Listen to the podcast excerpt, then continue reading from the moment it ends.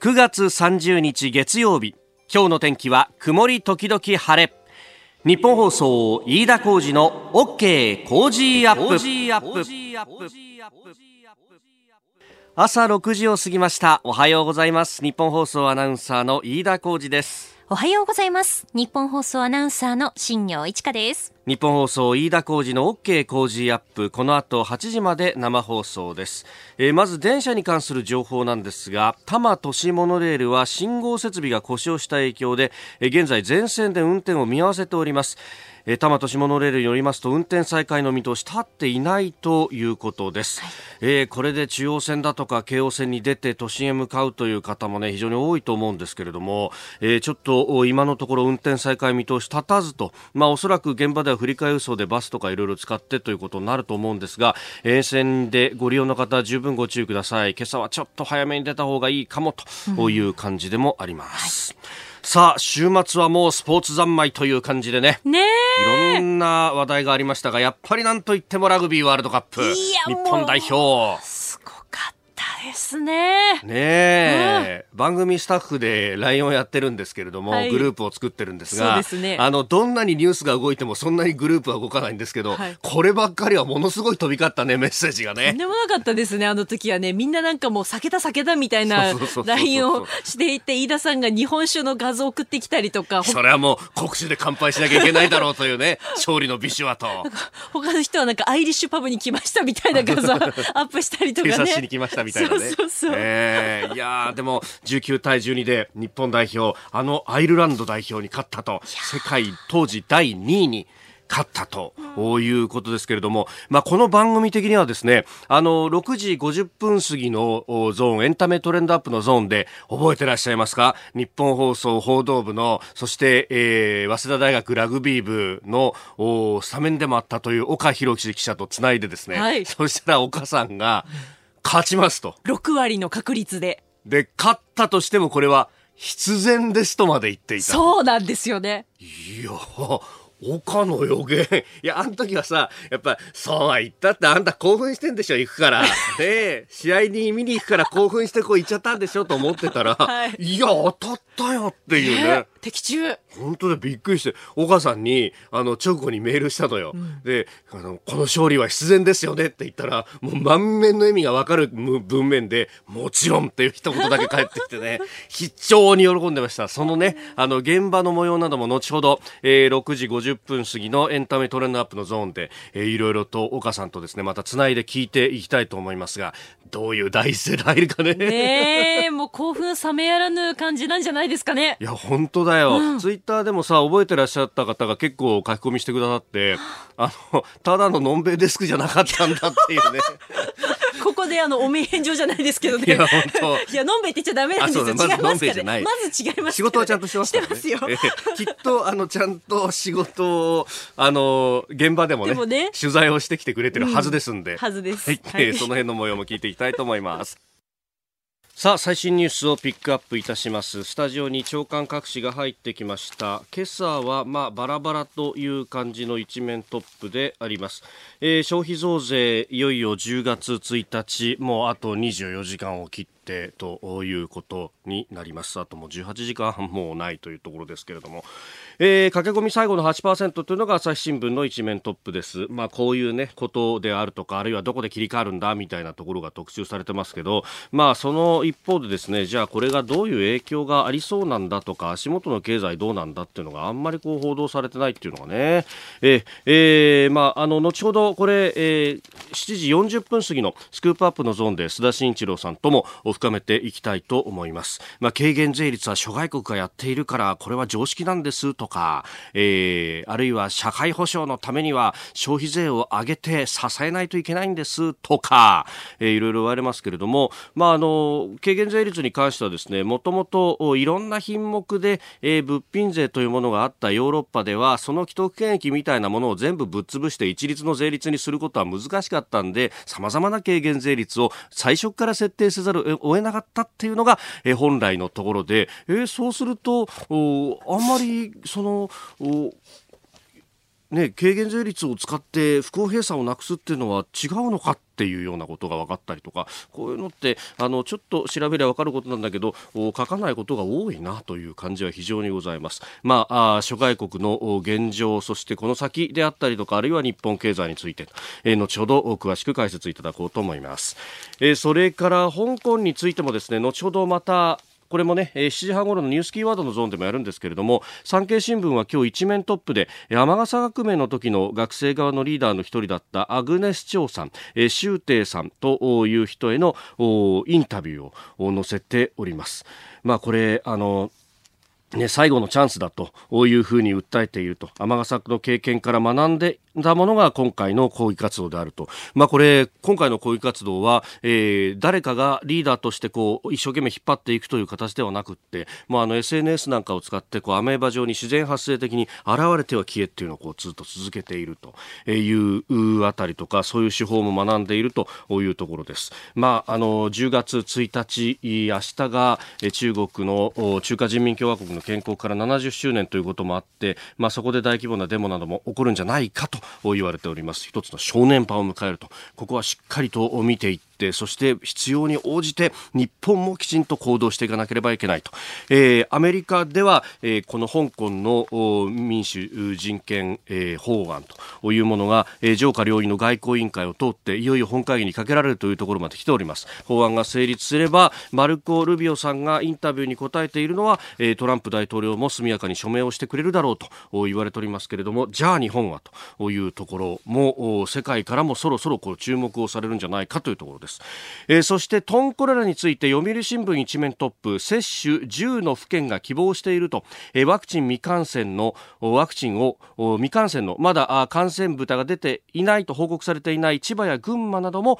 希望をしているということが出てきております。まあ、あの群馬や山梨というところあるいはあ千葉というところは非常にこう畜産も盛んなところであって、えー、それこそ中部地方かなりトンコレラが出ているという報告が、えー、されておりますけれども中部地方の各県の豚の数を集めても、えー、群馬1県や千葉1県にかなわないというような実は、えー、大きな畜産県でもあります。まあもちろんねえ都心の大消費地が近くにあるということでこういった畜産業をやってるんですけれどもまあそういったところからするとまあ明日は我が身と。だから先にワクチンを打っておきたいという気持ちは非常によくわかると。しかしこれはあの読売新聞も指摘をしておりますけれどもこの正常国というところにこだわって農林水産省の動きが遅れた。ここまでワクチンを打たずに来たというのが、えー、非常にミスだったんじゃないかというような指摘もあります。思えばこれ大臣が変わったら急に動き出したっていうのはやっぱり政治のリーダーシップが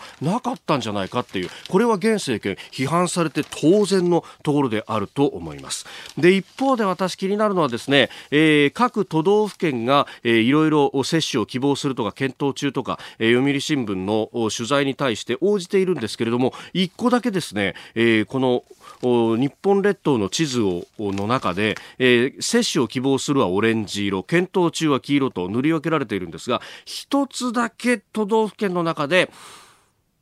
まあ、グレーというか黒っぽい色で塗られているところがあってそこがどこかというと東京都。回答できないというふうにしているんだそうです。いや東京ってのも実はそれこそ多摩の方とかって畜産業やってらっしゃる方もいっぱいいるしでもっと言えば東京のですね山間部のあたりっていうのはそれこそこの間あのトンコレラが隣の埼玉で発生しましたけれども埼玉県の西部であります。これ、えー、都県境を挟んでるまあまさに明日は我が身で回答できないっていうのはどういう回答なんだと。いうふうにも思うんですが、まあ、もちろんね、えー、都の職員の方々が中で一生懸命に、えー、検討、そして対応してくださっているものだと期待はするんですけれども、きちんとこれも見ていかなきゃならないことの一つなんじゃないかと思います。えー、ご意見お待ちしています。COZY コージーアットマーク 1242.com です。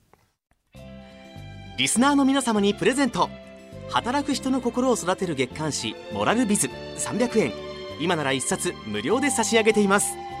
職場の風土を変えたい。上司や同僚部下との人間関係を良くしたい。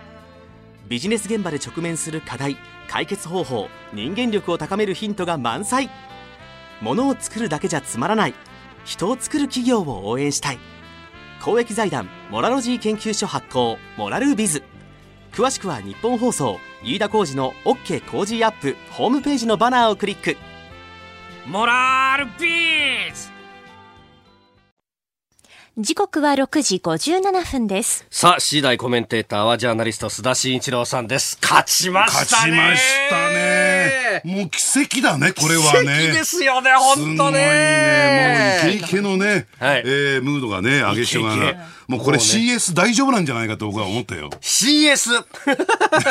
クライマックスシリーズのそうございます。ということは皆さん、この話は？タイガースですね。阪神タイガースです我がタイガースがえー8区の5連勝。いや、本当ごい今度土壇場に来てね今日、須田さん、ええカチャーですよ、ええ逆転で、ええクライマックスシリーズ行っちゃいますよ。行く可能性高まってきたね、これねね。やっぱりすごいね。今のほら、盛り上がってるからね。本当ですね。広島さんの皆さんすいません。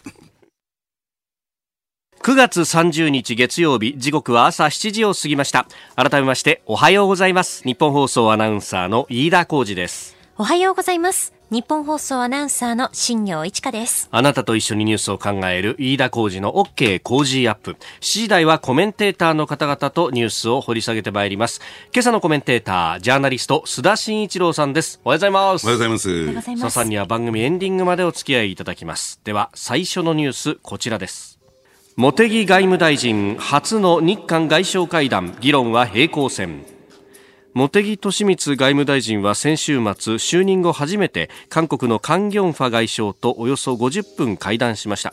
元徴用工問題のほか対韓輸出規制強化韓国によるジーソミアの破棄などについてそれぞれの立場を主張しましたが平行線に終わっておりますえー予定は20分の予定だったんですけれども大幅に超えておよそ50分間とで、えー途中から、あの関係者退席させて通訳だけのいわゆる手立てという会談も行ったそうですが、まあ、主張は平行線と。お全部なんか、あのー外務省のブリーフィングを見ると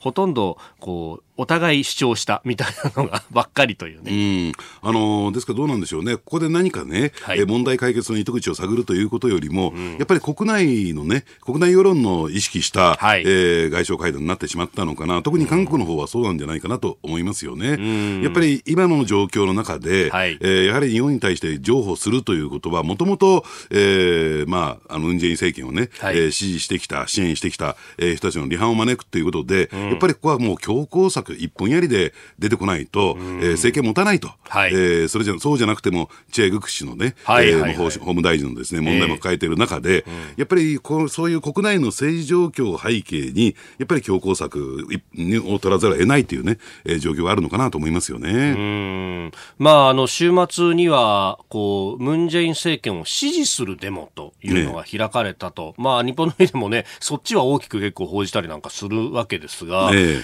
支持率はでもどんどん落ちてるわけですよね。ねえで、加えてですね、えーこれ日本のメディアはまだ全く報道してないんですが、えーこの10月のですね、3日に、はい3日っていうのはですね、えー韓国の、えーまあ、祝日に当たるんですね。まあ、建国関連の祝日と呼んだらいいんですかね。はいこれ年間5日あるんですが、そのうちの 1, 1日 ,1 日が、えー10月3日に予定されてるんですよ。ええええで、実はこの10月3日にですね、はい。えー反ムン・ジェイングループ勢力がですね、ものすごい大規模な、ね、えーデモを企画予定しているんですね。ええええで、まあ、そちらの方に聞きますとね、はい。ちょっと白髪三千条の、えーまあ、イメージもあるんですけれども、ええ。100万人規模だ！みたい100な、万ね。人規模。えーかなり鼻息が荒い、えーデモが今週末に予定されてましてね。まあ、それに対する一定程度の牽制というか、はい。えーこういった支持する人たちもいるんだよと。ええ。ですから、どうなんでしょうね、その10月3日というものも一つの大きなし、ね、節目というか、山になってきていて、そこへ向けては経験にですね、やっぱりはい。日本に対して情報できないというね、え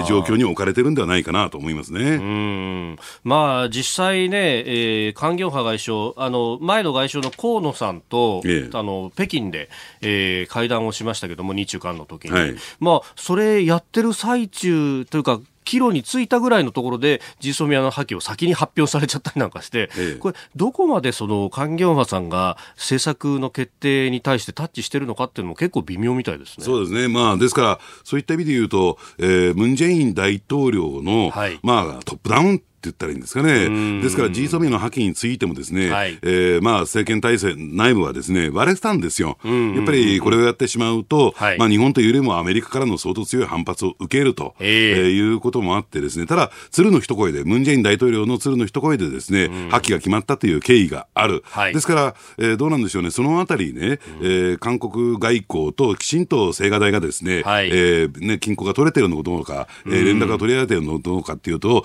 ちょっと甚だ疑問だなと。だから相当その外交政策についても迷走しているのが実態ではないかなと思いますよね。ですから、ここで仮にね、はい、えー、何か問題を前進させようと思ってもですね、えー、また決めたことが守られないという状況も出てきません、聞かれませんからね。まあ、こちら側としても、そう、その状況で約束ができないですよね。ねねですからやっぱり生還というのがベストな選択肢なのかなと思いますけどね。えー、うん。まあ、あの、来週、韓国を取材に行きまして、はい、で、月曜日は私、あの、ソウルから放送をしますけれども、はい、ちょっとその、地染みの破棄とかも含めて、こう、韓国の、じゃあ、軍部の人たちだとか、それに近い安全保障の専門家の人たちっていうのは一体どう考えてるのかなっていうのを、ちょっと今、あの、ブッキングをしている最中なんですが、まあ、時間が合えばですね、土日ではあるんですけれども、お話ちょっと伺って、うん、まあ、本当良識派の人たちがじゃあどう考えてんだろうなっていうのは知りたいですよね。はい、えー、まずはあ、日韓の外相会談についてでした。おはようニュースネットワーク。東京有楽町日本放送をキーステーションに全国のラジオ局21局を結んでお届けいたします。時刻は7時11分になるところです。おはようございます。日本放送アナウンサーの飯田浩二です。今朝のコメンテーターはジャーナリストの須田慎一郎さん。取り上げるニュースはこちらです。関西電力会長を13年前から金品受け取り関西電力の役員と社員20人が2011年から去年にかけ福井県高浜町の元助役から3億2000万円相当の金品を受け取っていた問題で八木誠会長がそれ以前の2006年から10年にかけても現金を含めた金品を受け取っていたことが分かりました。経営トップの身体を含めた政府や株主らの追及は避けられないとみられます。関電の筆頭株主の一つである大阪市の松井一郎市長が株主代表訴訟を行う可能性も挙げております。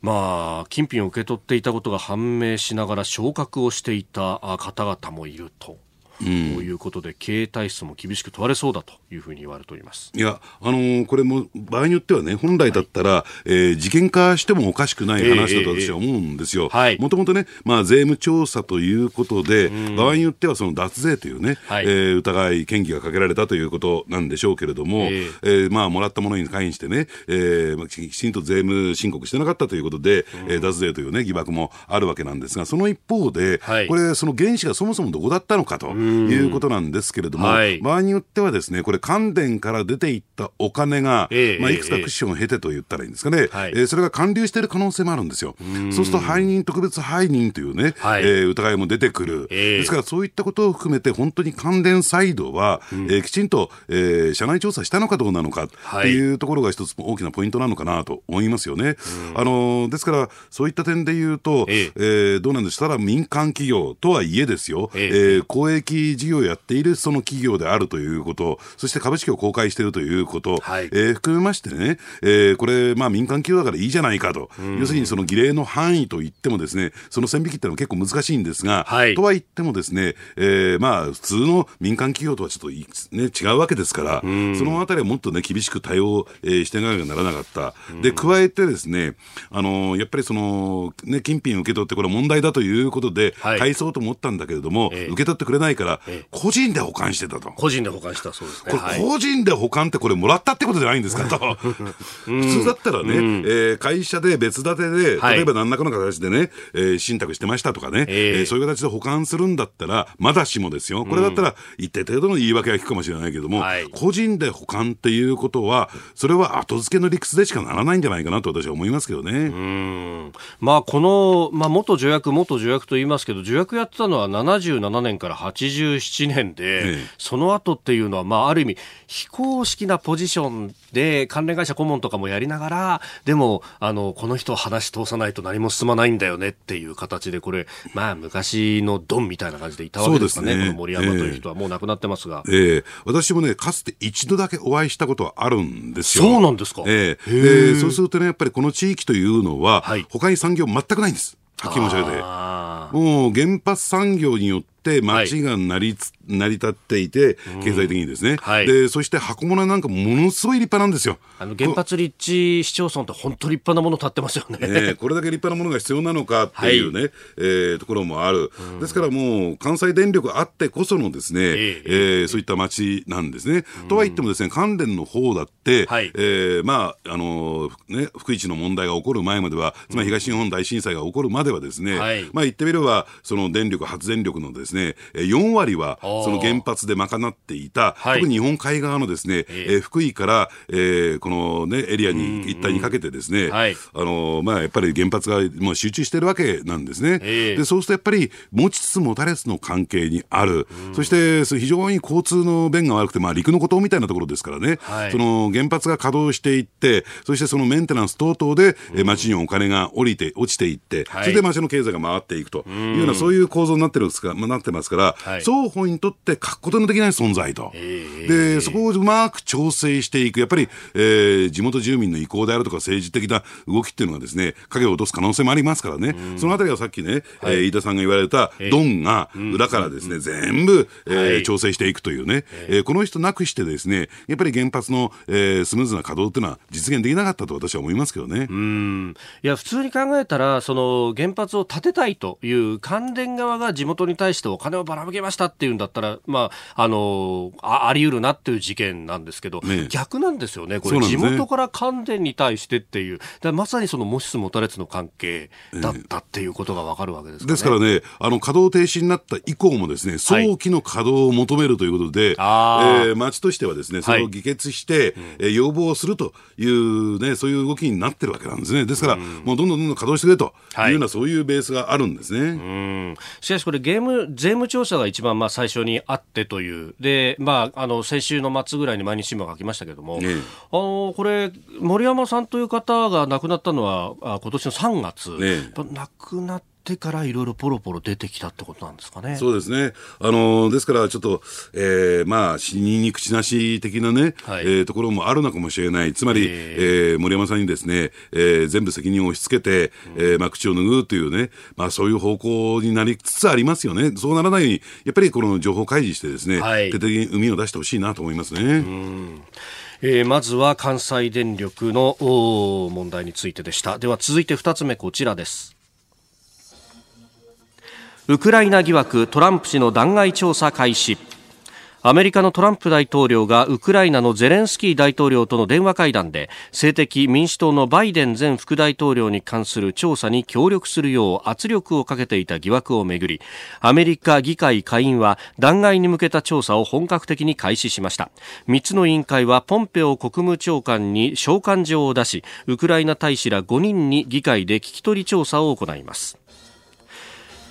えー、ウクライナ政策に関与する県と国務次官補代理ですとか元駐ウクライナ大使 EU 担当大使ら5人に対して証言を求めていると。でこれあの事件がちょっと分かりづらいんですけどもともとそのバイデン副大統領の息子さんのウクライナでのこうビジネスをめぐっての調査っていうようなところだったわけなんですよね。えー、あのさまざまな便宜を、ね、ウクライナサイドから、はい、えー、図られていたという問題があるとい。うことなんですけれども、あのただですね、これ、アメリカの場合ね、下院の場合は、ええ。ー、民主党がですね、過半数を握ってますから、はい、これまでどちらかというとね、えー、民主党の上層部はですね、この弾劾について、はい、えー、消極的だったんですよ。で、ただこのウクライナ問題が、えー、出てきたということで、あのまあ、バイデン大統領、副大前副大統領をめぐるですね、この一件が出てきたことで、うん、えー、弾劾に、えー、舵を切ったとい。う状況なんですね。はい、あのですからね、これ、まあ、そもそもで考えてみるとね、はい、やはりり、えー、来年11月のですね、うん、えー、大統領選挙、はい、で、これを強く意識したトランプ大統領の、えー、動きだった。うん、で、加えてですね、えー、それを意識してるからこそ、そういった状況で、を前提としてるからこそですね、はい、えー、民主党も動かざるを得なかったということなんだろうと思いますね。ですから、すべて大統領選挙絡みですよ。はい、で、まあ、もう一つ言えばですね、ええ。ー、とりあえず、えー、民主党で、えー、今トップを走っているバイデン前副大統領がですね、うんうん、まあ、おそらくこれ相当厳しい、えー、状況に、つまり、えー、トランプ大統領のやった行為というのも、はい、これも大きく問題があるけれども、えー、場合によってはですね、えー、まあ、あの、大統領の就任先生にも、えー、抵触するようなね、はい、えー、そういう大きな問題でもあるけれども、うん、ただこれ、バイデン前副大統領にとってもですね、ムーランのように帰ってくる話ですからね。はい、ですから、まあ、大統領選挙相当混迷していくんではないかなと。思いますね。うん、まあ、そのバイデンさんの息子さんのね、えー、やっていた会社、その中国からのお金も入ってるかどうかみたいな話とか、なんか、虚々実実、いろんなことがアメリカじゃ報道されていて、今、これ一色みたいですね。ねあの、もともとね、息子がちょっと札付きなんですよ。あそうなんですね、えー、この問題が出てくる前からですね、いろいろと問題を抱えていると、えー、いうことで、えー、だからバイデン前副大統領がね、出馬するにあたって、ちょっと息子の問題大丈夫なのかということも言われてたんですね。なるほど。もともとそっちはそっちであるし、えー、で、ただ、やっぱ電話をかけて、操作してくれよとまで、まあ、あのー文言を見ると実際にそこまでは言ってないっていうような話もあるんですけれども、ええ、まあ、あのそこはちょっと法律にはトランプさんも引っかかる可能性があるということですか？そうですね、あのですからその、圧力をかけたっていうところがね、はい。えー、一つだ、大統領の権限を用いてというところになってしまうんですよ、そこが。だからそこが一つの大きなポイントなのかなと思いますね。うん。でももうこうなってくると、もう立場が違うと、この報道の仕方も全然違うみたいなことになってきますよね、ね。ねあのだからね、これ、史上まれに見るスキャンダラスな大統領選挙っていうことで、もう、ぐずぐずの状態で突入していく可能性高いですよね。ねこれ、さわさりながら民主党はバイデンさんで行く感じなんですか、なんかウォーレンさんというね、えー、女性の方の支持も伸びてきてるみたいな話がありますね、だここもね、迷走してるんですだからこの件を受けて、さあ、果たしてどうなるのかと。で、ただ一方でね、はい、えー、こういったスキャンダラスなことで、じゃあ、その、えー、大統領候補を下ろしていいのかどうなのかっていうね、問題もありますから、それは非常に悩ましいところ。だからね、どうなんでしょうね。あのー、まあ、私はね、トランプさん余計なことやったなと。ウクライナ問題に関して言えばね。えー、えー、ええー、ね、あの、いう感じもしなくもないですよね。なるほど。まあ、確かにね、そうは言っても、グレーではあるけれども、まあ、あの、黒まで行っていないってところで下ろすのがどうなんだっていう意見、そうですね、えー、議論もあるわけですよね。はい そうなると本当、まあ、あのー、国内、日本としてもじゃあ誰がカウンターパートになるんだっていうのはね、えー、ポイントになってきます、ね、一番大きな問題ですからね、これね。まあ、民主党ちょっと難しいでしょうけどね。あえー、この時間、須田慎一郎さんとお送りしてまいりました。日本放送でお聞きの方、この後も須田さんにお付き合いいただきます。7時27分です。今朝のコメンテーターはジャーナリスト須田慎一郎さんです。引き続きよろしくお願いします。はい、お願いします。続いて教えてニュースキーワードです。雨傘運動から5年。香港で2014年民主的な選挙制度を求めた大規模デモが雨傘運動であります、えー、28日そこから5年目を迎えて記念の集会が開かれました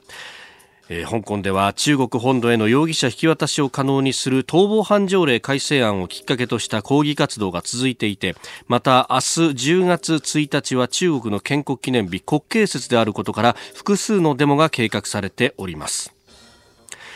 えー、明日はかなり様々なものが行われる予定と主要繁華街のドラワンコーズウェイベイにあるビクトリアパークから政府庁舎近くのチャーターガーデンに向けて大規模なデモ行進が行われる予定と。で親中派のデモっていうのも複数計画されていて衝突混乱があるのかと、まあ、あとは警察がどういうこう対応に出るのか結構暴力的だという話もあります、はい、あのこのデモに関してね一つ申し上げるとすると、今香港の憲法香港基本法ではですね、はい、えー、この自由なデモというのは保障されてるんですよ。うん、はい、でですからね、えー、ここ最近になりますと、やっぱり香港警察がですね、はい、えー、デモの許可を出さないんですね。そうなんですよ、ね、で、それを受けてね、なぜ日本のメディアは、不許可デモとか違法デモっていう表現を使うのか、えー、要するに憲法で認められている当然の権利をですね、はい、えー、警察が認められないということで、ね、違法なというかね、不許可のデモが起こってるだけでね、その背景は全く報道されてないなと、はい、これはちょっとね、冒頭一つ言っておきたいなと思いますね。ね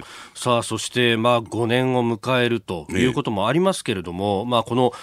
香港の民主というものが非常にこう風前の灯火だとも言われます、海外からもいろんな動きありますけれどもね。えあのですから、そういった点で言うと、ですね、えあのやっぱり海外からの支援と言ったらいいんですか、うん、えー、でもね、それができるっていうのは、はい、唯一アメリカだけなんですよ。ですから、香港の市民もですね、はい、やっぱりアメリカに対する期待、えー、中でもですね、えー、香港人権民主主義法案ですか、はい、えー、これが先週末ですね、うん、アメリカの議会、委員会で通ったと。いうところもあってですね、はい、まあ、相当期待が高まっているのかなと思いますね。でね、その時にですね、マルコ・ルビオ上院議員が、極めて興味深い、えー、演説というか、その一節をちょっと紹介してみたいと思うんだけども、はい、香港のために、香港の支援について、アメリカも自由世界も行動が遅すぎる。行動が遅すぎるっていうね、はい、えー、だからこれを急いで通さなきゃならないんだと、うん、で今さっき飯田さんが言われたように、ですね、やっぱり香港の、えー、自由と民主主義、人権というのが風前の灯火であることは間違いない、はい、それをバックアップするためのこれ法案ですから、うん、えー、まあ、早期にですね、まあ、成立されるされることが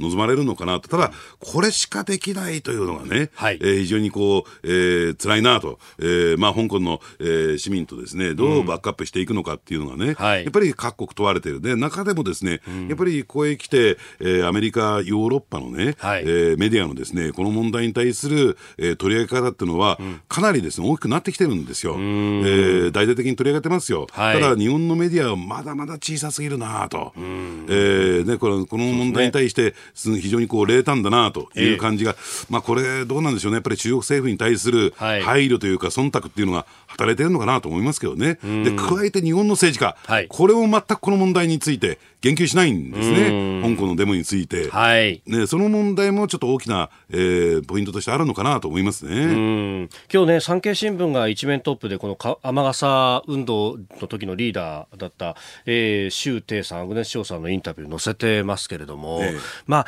今までその結構こう、まあ、アグネスさんだとか、まあ、ジョシア・ウォンというもう一人のリーダーとか、え、基本的になこう政治スタンスがリベラルなもんだから、日本でもそっちサイドのリベラルな人たちがこう持ち上げて、で、その言説とともに、えー、安倍政権けしからんみたいなところに持っていくみたいなのがあって、なかなかこう日本の国内で、えー、共感や支持が広がってないんじゃないかなっていうような指摘もありますね。ねあのですからね、あのこうメディアを通してじゃなくて、はい、特にアグネスさんはですね、えー、あのツイッター、日本語でツイッターやってるんですよ。うんうん。うん、日本語でつぶやいてますね。えー、ですからそこからで一時情報を取るっていうことが、はい、今ベストなのかなと私は思いますし、うん、で加えてね、冒頭出てきたように、はい、やっぱり警察の暴力、これとにかくひどいですよ。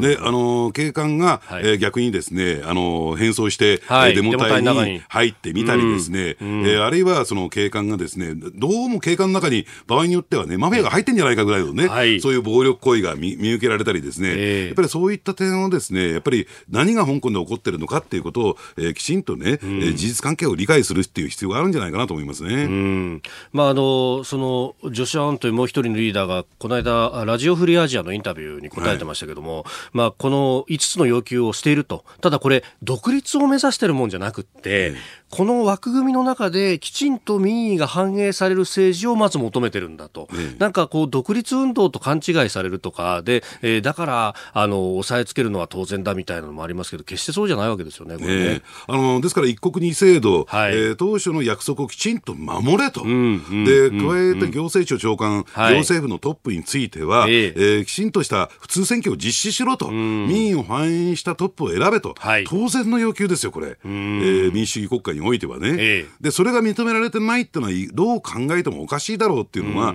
そのジュシア・オン・シーラね、はい、えー、主張なんですよ。で、やっぱりそこはね、当然そうだだって、当然認められてるね、うん、憲法によって認められてる権威なんですから、はい、えー、権利なんですからね、なぜそれが、えー、中国が、それを約束した中国が、それを骨抜きにしようとしているのか、えー、力でもって押さえつけようとしているのかということがポイントだと思いますね。で、加えてね、10月1日以降、もしかすると、中国が軍事力を行使するっていうね、そういう可能性も指摘されてるんですね。だから外から見ておいて、これを抑えなきゃいけないってことですね。国慶節後にね。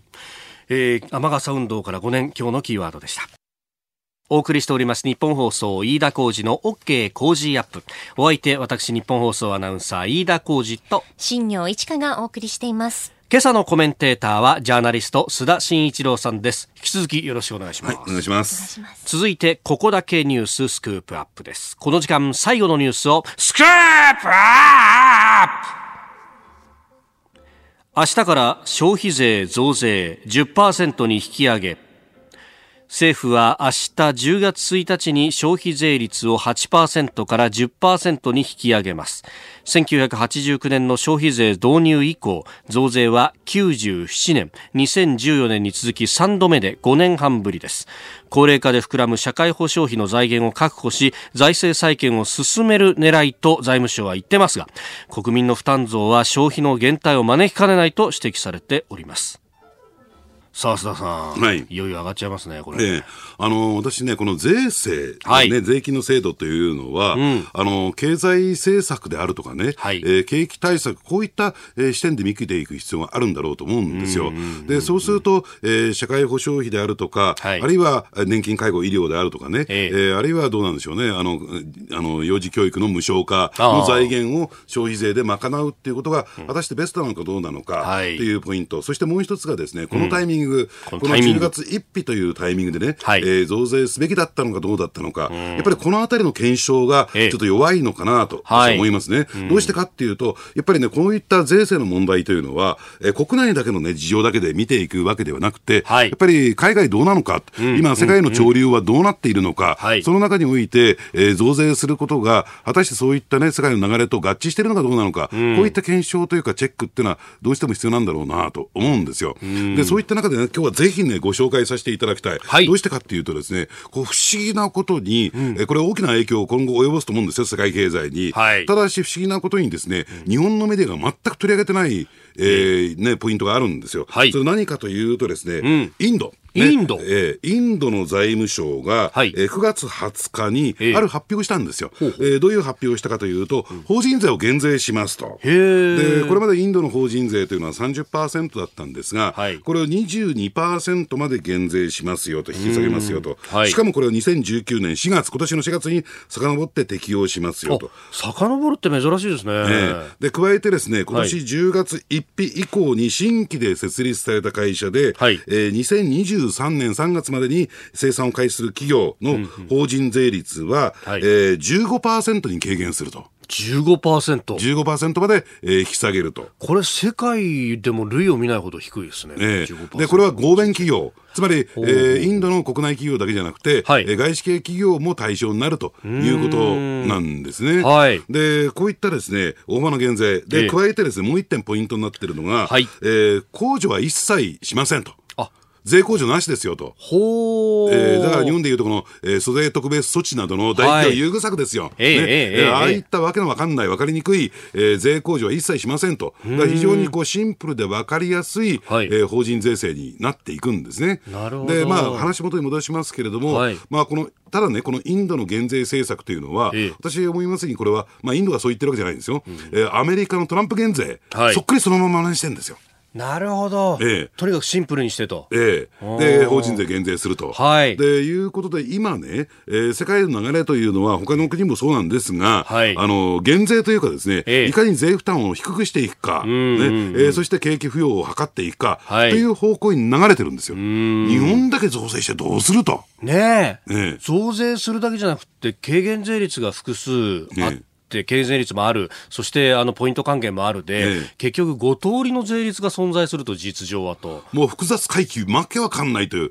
う状況にして、え、税制の策としては、下の下です。はっきり言の下。ええやっぱりシンプルで公平で分かりやすいというね、はい、えー、ことがやっぱり税制にとって必要なのに、ええ、全部真逆言ってるんですよ。そうですよね。ええ、そしね、あの、軽減税率とかで線を引くにあたって、そこの裁量で、で、それでこう権限が生まれて、そこにこうどうするかっていうところで、まあ、あの、行政側に力が生まれちゃうとか、ね、非常に公正じゃなくてシンプルじゃないっていうのは、それだけで不正の温床になりますよね、ねまあ、ここまで言っちゃいけないのかもしれないけど、えー、ただね、私ね、逆読みしますとね、はい、えー、どうなのかな、そうやって複雑にね、わけのわかんないことにして、批判をそっちに一心に集めてね、あ増税そのものを。そう、増税そのものについてはですね、えー、あんまり議論をさせないように、なるほど。むしろ複雑回帰にさしてんじゃないかなと。はあ。いや、でも確かにそうかもしれないですよね。えー、増税そのものの議論っていうのが、だから検証が足りないってのはそこにあるかもしれないですよね。だからね、そういった点で言うとね、えー、やっぱり今回の、えー、消費税増税っていうのは、はい、え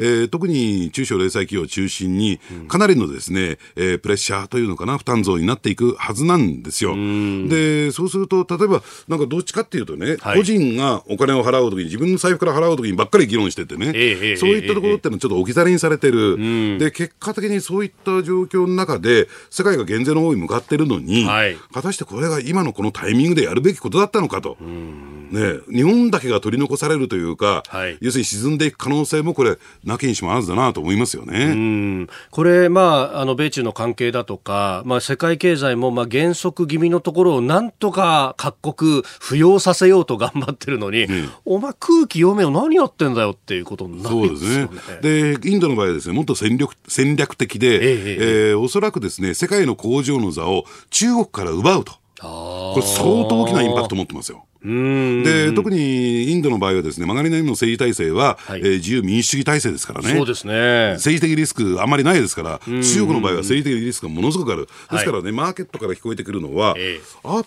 プルがね、どうも生産拠点をインドに移すんじゃないかと、はい、その検討も開始したんじゃないかっていうような、えー、情報も、まだ噂ら、ルーマーベースですけどね、えー、出てきてるのも、これ事実なんですよ。ああ、まあ、そのアップル生産、今、中国でやってますけれども、ね、そのリスクっていうものはかなり言われるようになってきてますよね。えそして動機づけとして、この法金、はい、法人税減税っていうのが、えー、一つですね、大きく作用するんじゃないかと。も見られてるんですね。うん。これなんか法人税減税の話をすると、まあ世界各国でこの競争が激しいんだと。で、あの、日本だって消費税を上げて、それを原資にして法人税を下げてるじゃないかと。戦略的なんだ、みたいなことを言う人もいますが、にしちゃ法人税もこれ、複雑回帰すぎませんか？そう。だからトータルなんですよ、税制っていうのは。うんうんうん、だから何か一つだけでね、はい、えー、下げた上げたで議論するんじゃなくて、えー、トータルでどうなのかと。うん、要するに企業の税負担どうなのかと、はい、なんであの大企業はこれだけしか税金を納めてないのかと。いうようなですね、やっぱり議論を進めていくべきだと思いますけどね。これもまたあのサービス業はほとんどその租税控除の特別措置がなくって、ね、ちゃんと税金払ってるのに、ね、製造業の大企業って結構いろんなとこ実は使ってるらしいですね。経団連企業は、ね、またその人たちは消費税万歳みたいなことを言いますよね。はい